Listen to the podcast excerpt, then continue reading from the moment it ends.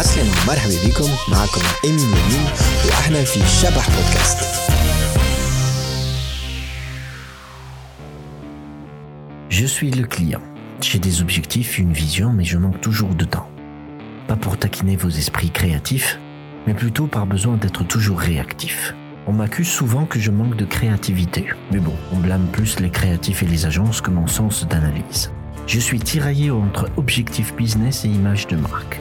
Même si on essaye de faire cet équilibre, on devient moins libre, vu qu'au fond on n'est pas vraiment les vrais décideurs. Cachotier, on cache la plupart de nos data ou bien ce qu'on a sous la main, car on a confiance au flair des agences, même si on finit par leur faire des retours clients incessants. Sous prétexte que notre cible ne l'entend pas sous ce temps, mais depuis le temps, je pense que cette cible a bien changé, elle non? Entre une campagne tactique ou bien conceptuelle, j'oublie ce monde parallèle qui les sépare et qui crée ce mélange visuel tel un retour vers le futur au présent pas assez mûr. On dit que je suis le roi et qu'on me doit des héroïs sans précédent. C'est pour cela que je me conforte en attendant vos livrables à temps.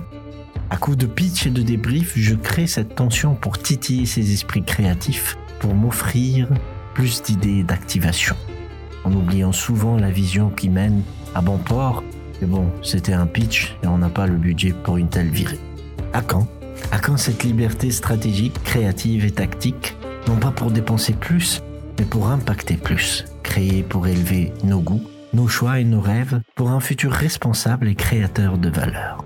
La créa est un métier muet qui sert à un client, qui sert lui-même à notre client, et c'est ainsi jusqu'à la fin des temps. Merci de m'avoir écouté.